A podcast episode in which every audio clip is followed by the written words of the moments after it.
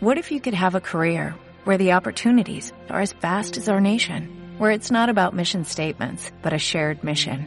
At U.S. Customs and Border Protection, we go beyond to protect more than borders, from ship to shore, air to ground, cities to local communities. CBP agents and officers are keeping people safe. Join U.S. Customs and Border Protection and go beyond for something far greater than yourself. Learn more at cbp.gov/careers.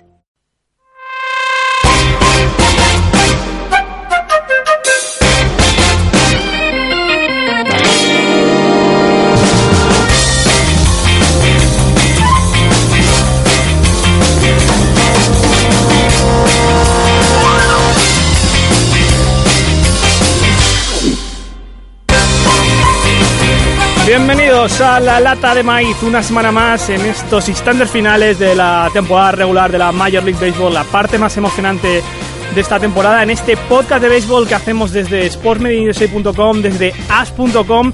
Lo podéis encontrar en ambas webs, en la sección de as.com, en sportsmediusa.com. Nada más entrar, también en iTunes, en iBox y podéis comentar por Twitter con el hashtag lata de maíz y la gente nos comenta todas las semanas. Por ejemplo, eh, arroba Forza nos decía esta semana que grandes por volver, ya había ganas de programa. Ahora que entramos en los momentos cruciales de la temporada. Y Piratas Valencia, que son unos grandes fans de nosotros, felicitaban a Ramiro Blasco por la sección de béisbol cubano la semana pasada. Vale que la lata de maíz sabe mucho de béisbol, pero nadie tiene más sabor cubano que nuestro amigo Ramiro Blasco. Pero vamos a empezar con la sección de actualidad y el highlight de la semana. Ortiz to right field. Back goes Souza. Looking up. It is gone. David Ortiz, the newest member of the 500 Club. Big Papi, the greatest clutch hitter in Red Sox history, adds to his resume with number 500.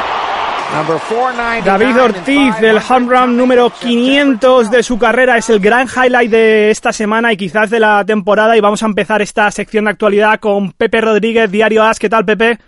¿Qué pasa, Dani? Qué emocionado, ¿no? De, de contar el, el, home run 500 de Ortiz. Pues muy emocionado, sí. La verdad que ha sido emocionante esta semana y yo no sé si coincides conmigo que uno de los grandes highlights de esta temporada junto a, a los 3.000 hits de Alex Rodríguez, quizás. Sí, tiene el problema, eh, tiene el problema de que como no están en la pelea por los playoffs, lo, lo ves un poco con la distancia, ¿no? Es la clásica escena, el clásico momento que recuerdas dentro de 10 años, cuando se hizo el 500 home run de Ortiz, eh, se le recuerda su carrera, etcétera, etcétera, pero justo, justo, justo cuando se produce, en el momento que se produce, pues estás más pendiente, ¿no? De Toronto, estás más pendiente de los Astros, estás más pendiente de, lo que está pasando en la actualidad. Pero desde luego, eh, cuando alguien entra en la historia y bueno, David Ortiz lo había entrado ya hace tiempo, sin embargo, al llegar a los números redondos es cuando más eh, hincapié hacemos ¿no? en, esa historia y Ortiz está sin ninguna duda.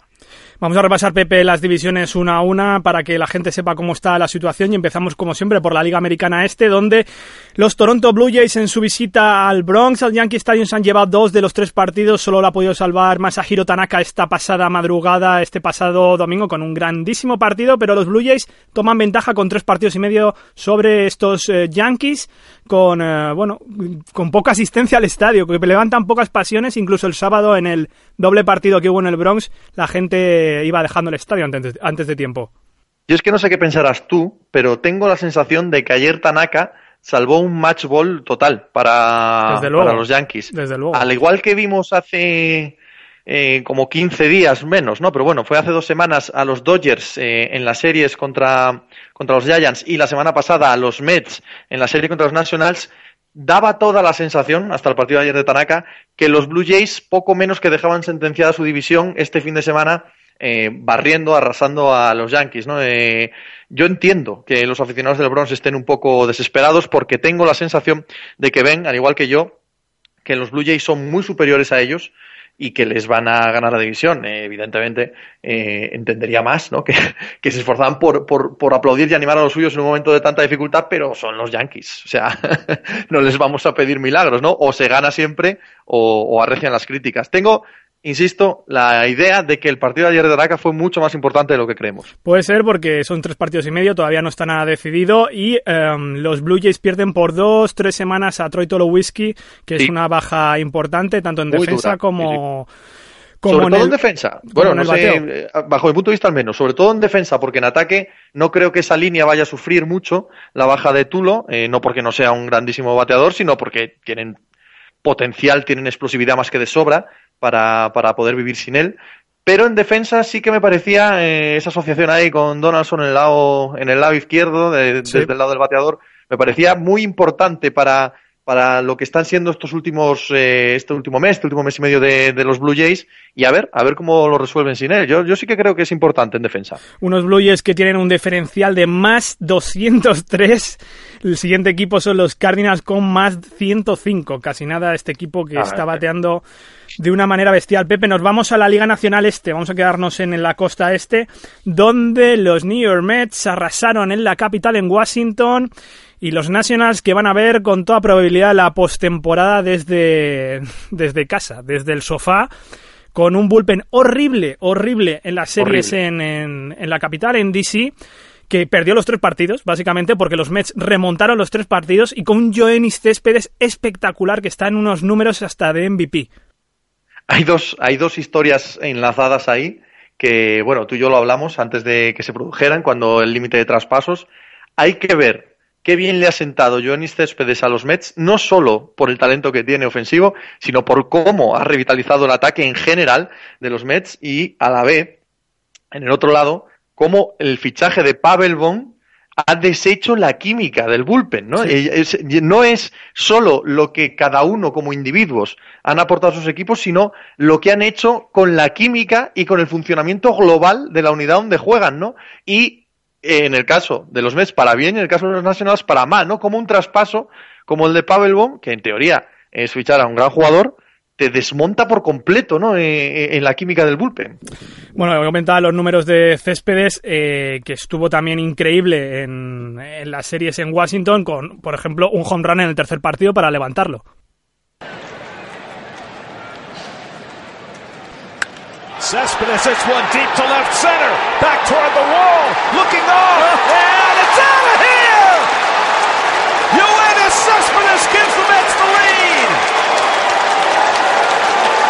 Y bien que soy a los neoyorquinos en, en, Washington, y es que es verdad que, como decía Bryce Harper, después de la remontada del segundo partido, que fue muy dolorosa, Pepe, eh, la gente empezó a dejar el, el, estadio antes de tiempo y les molestó mucho a los jugadores de los Nationals, que, bueno, como hemos dicho, han dicho prácticamente adiós a la postemporada.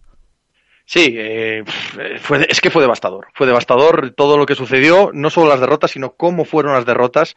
Eh, la caída brutal de los Nationals en las entradas finales, el bullpen, el público enfadado y el ascenso de Joanis Céspedes, que sobre todo es de Nueva York. Eh, se habla mucho de su, bueno, de su capacidad para ser MVP esta temporada. Yo creo que llega tarde a eso porque el primer año, la primera parte del año con Detroit, no le alcanzan, ¿no? Pero claro, teniendo en cuenta que Bryce Harper, eh, que está enfrente, es el, el, máximo candidato a ganar el MVP y que los Mets en cara a cara les van a eliminar de playoff, o eso parece al menos, pues bueno, eh, puede tener alguna que otra, alguna que otro, algún que otro recorrido, ¿no?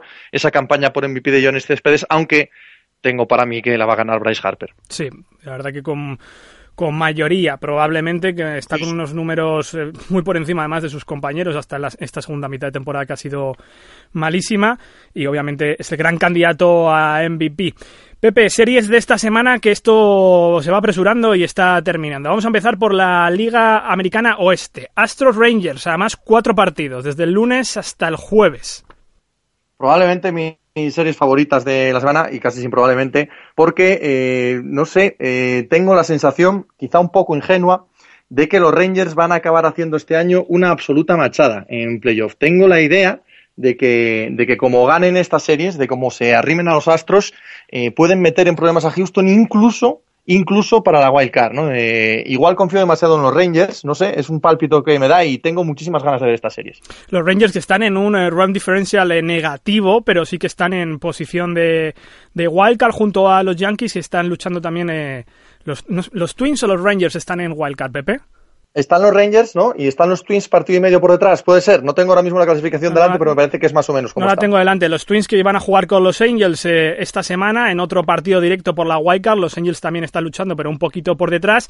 Nos vamos a ir con la división central de la Liga Nacional, donde los Caps tienen dos grandes series. Tienen una semana importantísima con Jay Carrieta, protagonista, que es también protagonista, y valga la redundancia, de la estadística de la semana.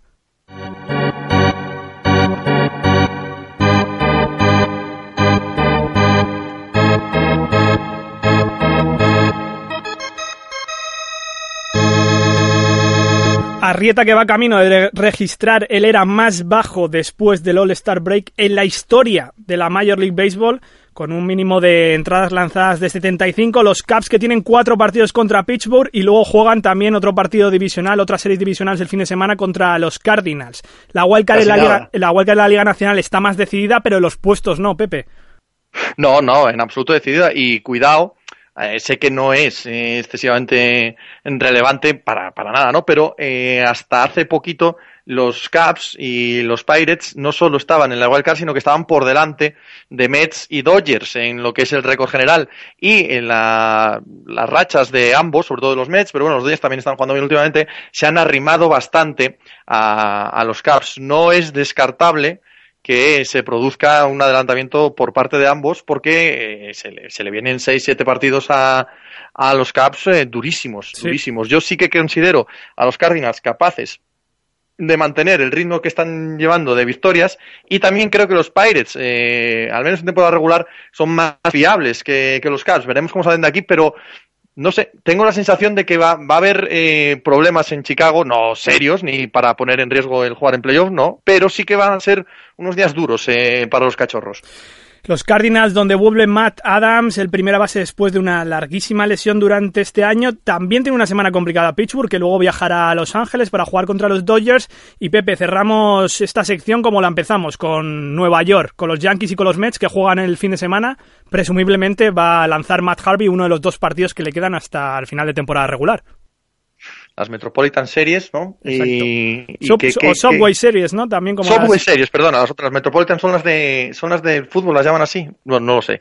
Ahora mismo, ahora mismo no, no tengo claro, pero vamos, siempre que juegan los dos equipos de Nueva York hay un mote por el medio. Subway, Yo Subway. creo que a los Mets les va, les, a los aficionados de los Mets al menos les iba a encantar que, que, que los Mets pudieran acabar con, con los Yankees, ¿verdad? Eh, y, para mí son bastante favoritos en esas series. No sé cómo lo ves tú. Sí, además juegan en casa y el City Field se está llenando. Vamos a hablar de los Mets un poco hacia adelante, sobre todo para los amantes de los Mets, de aquellos Amazing Mets del 69, que muchos están recordando estos días. Están hablándoles también a, a los aficionados, están diciéndonos que estos son también Amazing Mets muchos años después. Los, los, veo un pelín todavía jóvenes, ¿eh? Para, sí, ¿no? sobre todo en el, en el pitcher, en, el, en la rotación de pitchers, los veo un pelín jóvenes. Se les está haciendo, o se les estaba haciendo un pelín larga la temporada. Eh, deberíamos esperar un pelín a, a guardarles, a, a, reservarles grandes, grandes epítetos, aunque yo soy muy dado a la hipérbole. eh, pero creo que, creo que deberíamos esperar un poco porque les he visto, lo cual es lógico, debido a, debido a su plantilla, de su juventud, les he visto altibajos, insisto, muy, muy lógicos. ¿eh? Lo, lo, que no deba negarse el talentazo que tienen, pero vamos a ver hasta dónde, hasta dónde llegan. Bueno, acabada esta sección de actualidad con Pepe Rodríguez, que le podéis encontrar en diarioas.com, en as.com, en la sección de béisbol, en la sección de NFL. Pepe, muchas gracias. Un abrazo, Dani. Hasta luego. Seguimos aquí en La Lata de Maíz, el podcast de béisbol.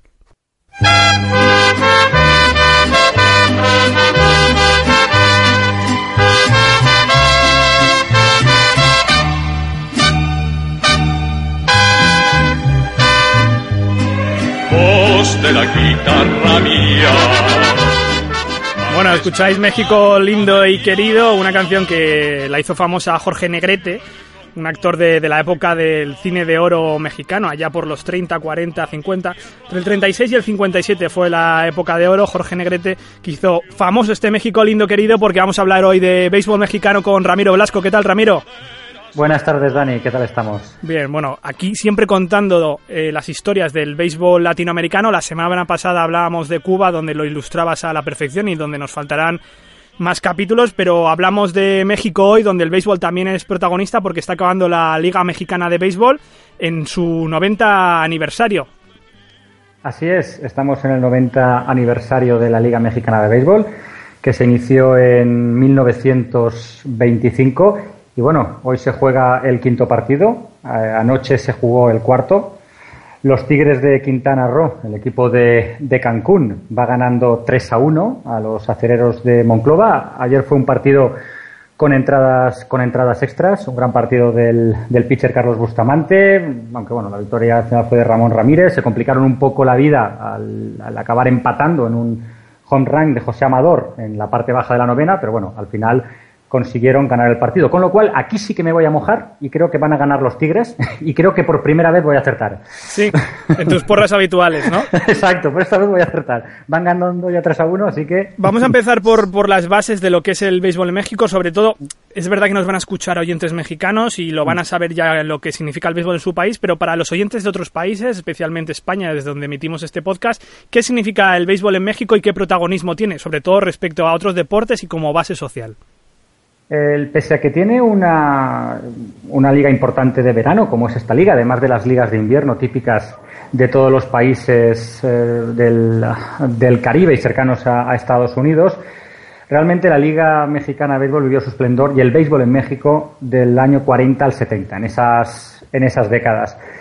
Actualmente no, no, podemos decir que se encuentre en crisis, sino que ha acabado realmente engullido como, como todos los deportes en México por el fútbol. Yeah. El 90% de la publicidad en, en México va, en, en, el deporte va al fútbol. Entonces, claro, a partir del 70, con el mundial, con el mundial de fútbol, actualmente el béisbol sí que es verdad que es el segundo deporte que más público lleva a los estadios, pero bueno, incluso en en, la encuesta Mitofsky, bastante, de bastante prestigio relevante en México, del 2014, apareció ya detrás del boxeo y del baloncesto. Se están intentando tomar medidas de cara a, a recuperar esos, esos aficionados, pero bueno, es, es muy parecido a lo que hablamos en su momento, no de lo que ocurría al otro lado de la frontera. En aquel caso, a través del, del fútbol americano yeah. y en este caso a través del fútbol soccer. Sí, porque en Estados Unidos, digo, perdón, en México tiene mucho protagonismo la NFL, se retransmite y es mm. uno de los deportes más seguidos, pero el béisbol no ha terminado de llegar. ¿Qué, qué pasó exactamente para que perdiera tanto protagonismo allá por los 60, 70, que empezó a estar en la cuerda floja? Porque teniendo a Estados Unidos de vecino, lo normal es tener una gran influencia de los otros deportes, a excepción quizás del hockey, que es un deporte más norteño. El, uh, el, el, fútbol, esa, el fútbol. esa eclosión del fútbol, es así. La globalización aquí, del fútbol, que es lo que... Como aquí, ¿no? Y claro, el tener un mundial en tu país, el tener un mundial en tu país y luego enseguida, prácticamente 16 años después, tener otro mundial, actualmente la gente en México, pues, pues lo que le gusta es el, es el fútbol a ese nivel, ¿no? A nivel de generación de ingresos, que es de lo que estamos hablando. Piensa que el presupuesto de, de un equipo medio de fútbol en, en México es cuatro veces el de un equipo de béisbol. Uf. Claro. Sí, sí, sí. Se, se, se, los ha comido a todos absolutamente. Bueno, vamos un poco más con la Liga Mexicana de Béisbol. Donde, bueno, cuando nació fue justo a 90 años, nos mm. quedan 10 para llegar al centenario, o sea que sí que hay una tradición en, en, México respecto al béisbol desde hace bastante tiempo, pero háblanos un poco de los equipos más laureados y cómo ha ido evolucionando esta liga, también en respecto a las relaciones con la Major League Baseball. Los equipos más laureados son, tres fundamentalmente. El, el, que tiene más aficionados, el que está considerado, entre comillas, el más grande, los Diablos Rojos del México, de, de México DF. Es el equipo con más títulos, con más aficionados. Bueno, este año se cayó, fue el mejor equipo de la, de la fase regular, pero se cayó por algo que también estamos viendo en, en la MLB. El, en este caso, los Toros de Tijuana, equipo que viene de la Wild Card, uh -huh. gana la Wild Card, se llena de moral y luego, pues, pues aguanta mucho mejor y acaba llevándose la eliminatoria. El segundo que podríamos decir sería los, los, Tigres de los que hemos hablado antes, estos que están ahora en la final y que bueno, van ganándola por 3 a 1, con lo cual posiblemente acaben siendo los campeones. Y así también los, los sultanes de Monterrey. Los acereros actualmente están buscando su, los acereros de Monclova están buscando su primer, su primer título. Y en cuanto a, a su relación con la MLB, han habido muchísimos, muchísimos jugadores mexicanos nacidos en México que han jugado en la MLB.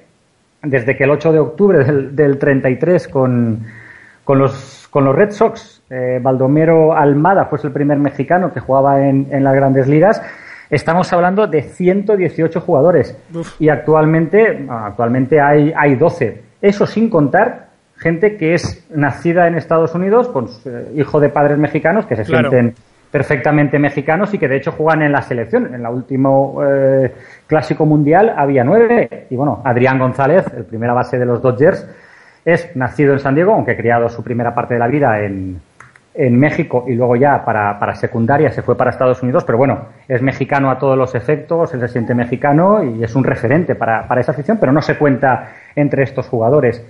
También ha dado muchos, muchos ídolos el, uh, el béisbol eh, mexicano de jugadores que han estado en las, en las grandes ligas. Bueno, por encima de todos, Fernando Valenzuela, ¿no? Sí. 18 años, del 80 al 98, un, un clásico en los Dodgers, ganó las series mundiales con los Dodgers y además, eh, bueno, ganó todos los títulos que puede ganar un, un pitcher.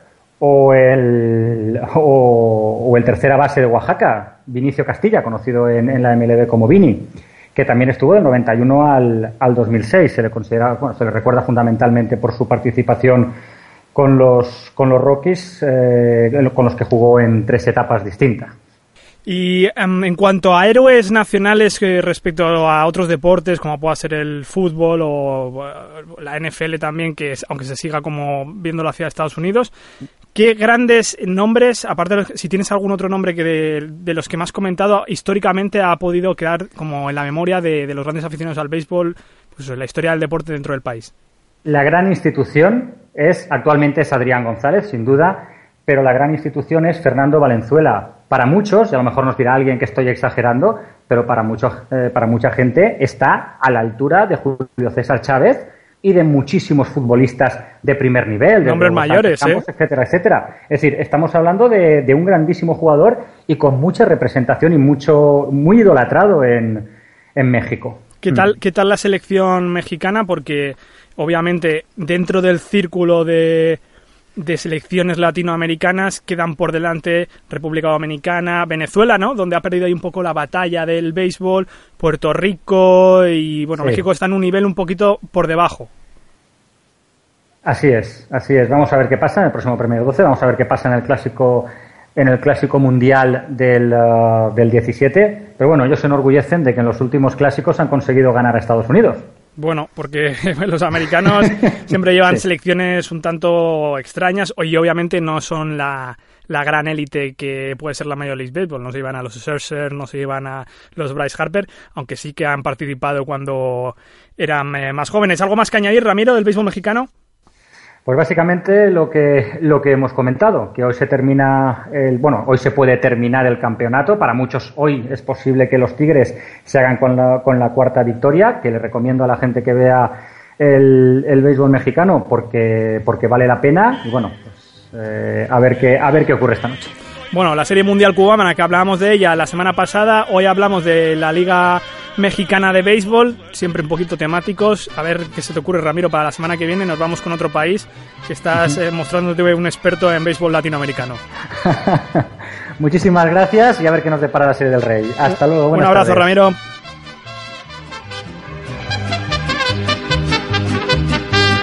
Que me entierren en la sierra al pie de los.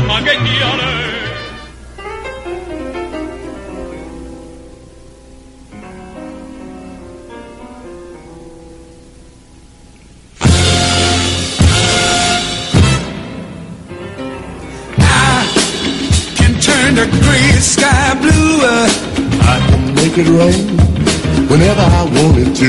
Oh, I can build a castle from a single grain of sand. Bueno, escuchar a los, escucháis a los Temptations, I Can't Get Next to You, que por octubre de 1969, que es de la época que vamos a hablar ahora, eran el número uno de la semana en la lista Billboard, estuvieron dos semanas, y es que por aquella época, en 1969, por los New York Mets se convirtieron en una franquicia diferente, de ser una franquicia eminentemente perdedora desde su fundación en 1962 a ganar las series mundiales en lo que se conoce con el sobrenombre de The Amazing Mets. Y para hablar de este episodio histórico, que siempre nos gusta hablar de narraciones históricas, está hoy con nosotros John Molinero, un experto en New York Mets, sobre todo. ¿Qué tal, John? Hola, ¿qué tal? Bueno, un equipo que era perdedor por naturaleza, estos Mets, fundados en el 62, que acumulaban temporadas eh, de 100 derrotas casi todos los años y que sorprendieron a propios y extraños este, esta temporada del 69 porque también empezaron bastante mal. Sí, empezaron, de hecho empezaron perdiendo el, el primer partido contra los Montreal Expos, que se, eh, estaban jugando su primera temporada, y la verdad es que era lo que se esperaba un poco de ellos, porque incluso muchos expertos les daban como últimos clasificados en la, en la Liga Nacional Este, eh, por detrás de, los Expos que se acaban de crear ese año. Bueno, eh, todo cambió a partir, digamos, de ya junio o julio, ¿no? Más o menos, eh, John, porque el equipo empezó con una racha de victorias, en torno a 11 creo que fueron, la mayor por entonces en la historia de la franquicia, y llegaron a septiembre con unos Chicago Cubs que estaban dominando la división de forma bastante cómoda, con nueve partidos y medio, y tuvieron un septiembre realmente de colapso, de cataclismo total, de esos que se pueden recordar para la historia de las mayores, con John unas series en, eh, en entonces Shea Stadium de Queens, donde pasaron varias cosas curiosas que los Mets se llevaron y que dieron, digamos, em, el asalto final a la división. Sí, los, los Mets eh, empezaron mal el año, luego tuvieron la racha esa que dices de, de 11 victorias hacia junio, julio, y a partir de mediados de agosto consiguieron remontar, nada, en 15 días, eh, 7, 8 partidos de, de desventaja, y se llegaba a esa serie dos partidos que era, que era clave, y unos Cubs que ya venían en clara, clara racha descendente, llegaron a perder 8 partidos seguidos ahí cuando se estaban jugando toda la temporada, y, y, como dices, la serie esta fueron solo dos partidos, pero fueron dos partidos que cambiaron el, toda la tendencia de, de, la temporada para los dos equipos. Los Mets que ganaron 38 de sus últimos 49 partidos y en estas series contra los Cubs ocurrió, ocurrió la anécdota del gato negro que os vamos a pegar un pinchacito de cómo lo relataban por entonces en la televisión americana y ahora yo nos lo cuenta.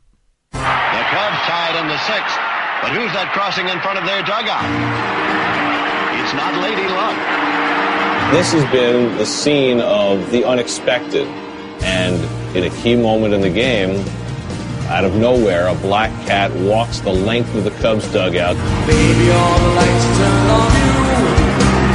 Now you're at the center of the stage. There was so much noise and so much energy in that cat and ran over here and ran over there and then finally flew away. You know, 55,000 people gave the cat a standing ovation. And the hex was on and that was the start. The Mets come back. And the Mets go on and win the game and blow by the Cubs and win the pennant. 55.000 personas ovacionando un gato que se pasaba por delante del dugout de los Cubs. Sí, salió de las gradas, no se sabe muy bien de dónde, se paseó por delante de, del banquillo.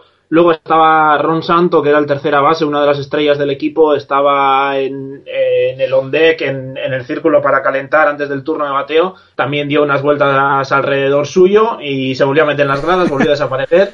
Y se quedó como una más de esas historias de, de los Cubs que parece que encuentran la mala suerte allí, allí donde van, como la historia de la cabra unos años antes, etcétera. Entonces, pues sí, fue una de las explicaciones que, que se quisieron ver en, en, ese momento. Sí, porque nos gusta crear a los medios mucha simbología sí. al respecto y lo del gato negro, pues no puede tener más significado. Ya sabéis lo que significa un, que se te cruce un gato negro.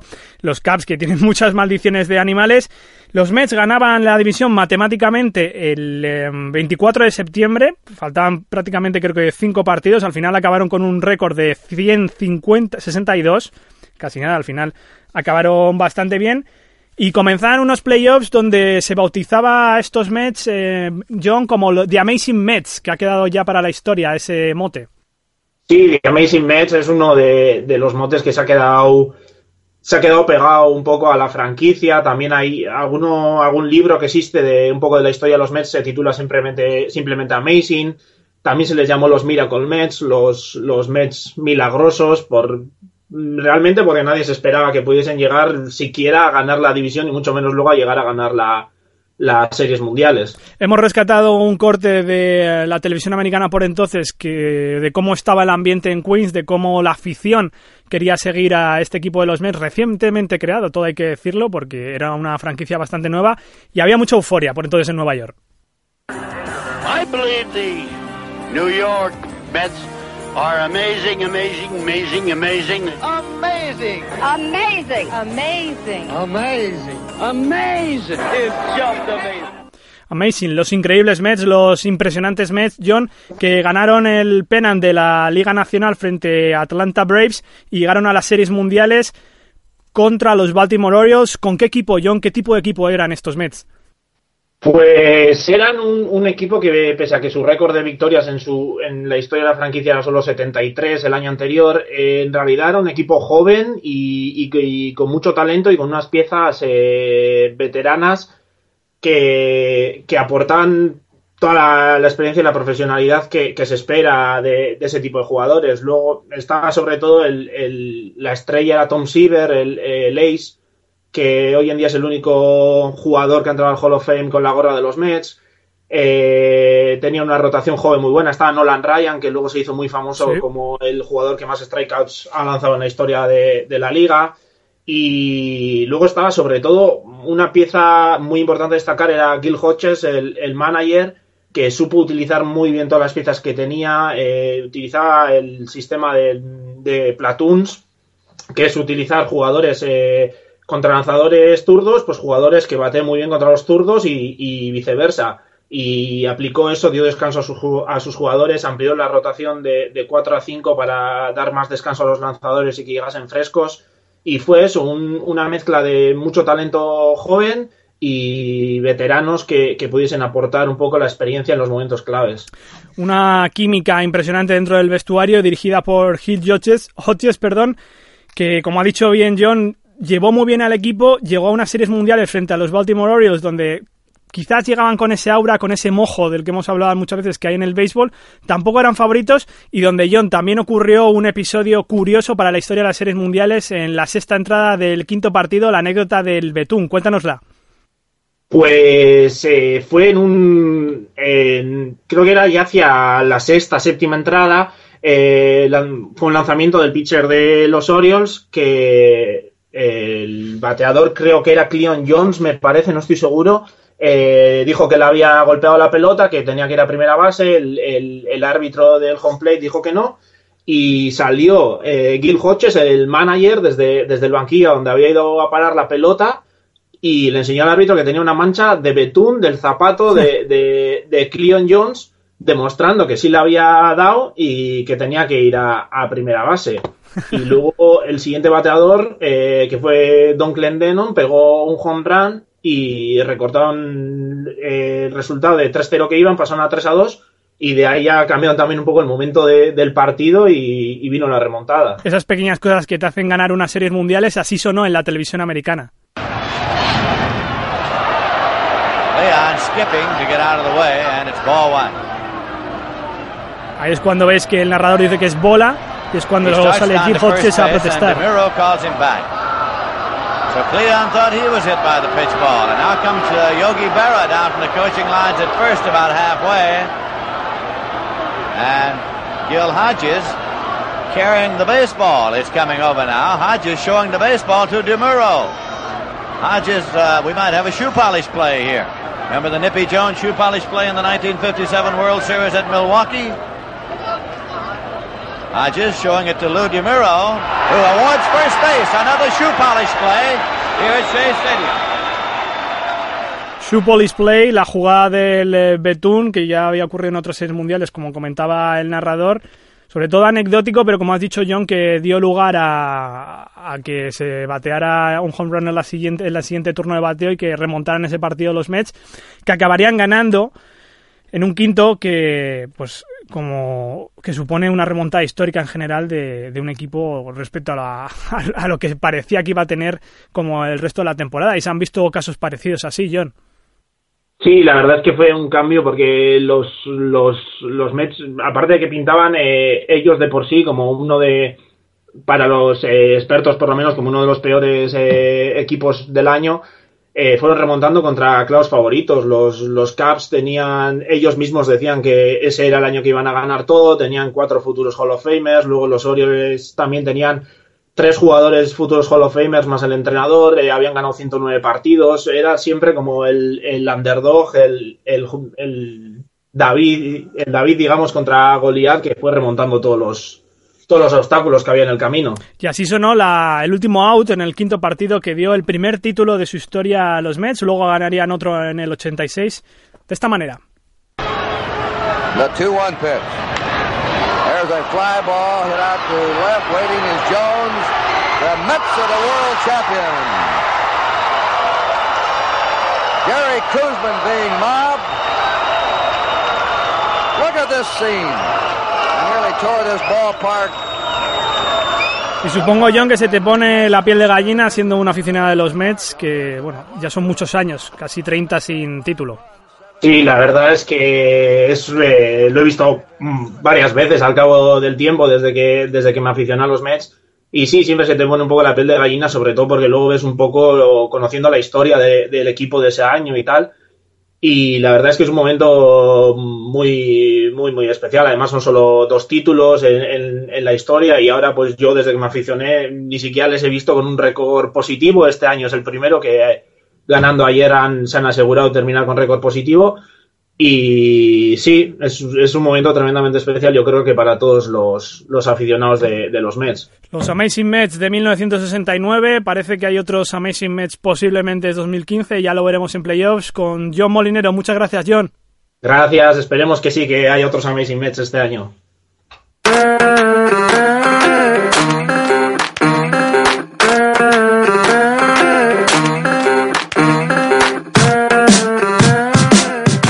ya sabéis, podéis utilizar Twitter con el hashtag lata de maíz para comentar el, podcast, para enviarnos críticas, si queréis insultarnos, si queréis alabarnos. Por ejemplo, Antonio Gil, que le conocéis de escribir de básquet, Antonio Gil barra baja SOSE, un crack el tío, nos comenta que después de muchos partidos cubriendo la MLB en directo, la lata de maíz me quita la morriña. Thanks. Pues de nada, Antonio, volveremos como siempre la semana que viene dando lo mejor del béisbol, que es el deporte que nos gusta, que contamos aquí con mucho romanticismo.